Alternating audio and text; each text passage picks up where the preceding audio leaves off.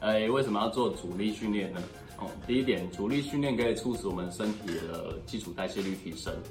哦，呃，有研究报告显示，人过了三十岁之后，那身体的代谢能力会逐渐的往下滑。那阻力训练是为了促使身体哦生长合成肌肉。当你肌肉量上升的时候，你的代谢率会跟着提升，会使你的脂肪不容易囤积。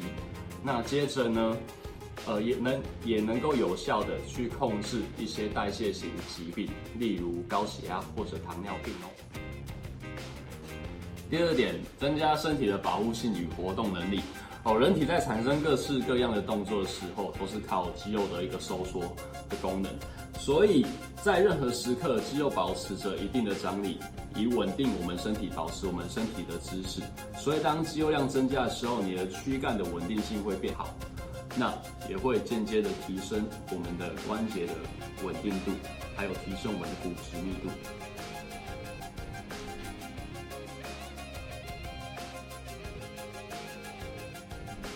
阻力运动对呃糖尿病的好处呢，就是它可以增加肌肉细胞对葡萄糖的吸收，可以增加血糖的利用性。第二个呢，它可以增加胰岛素的敏感性，然后降低胰岛素的抗性哦。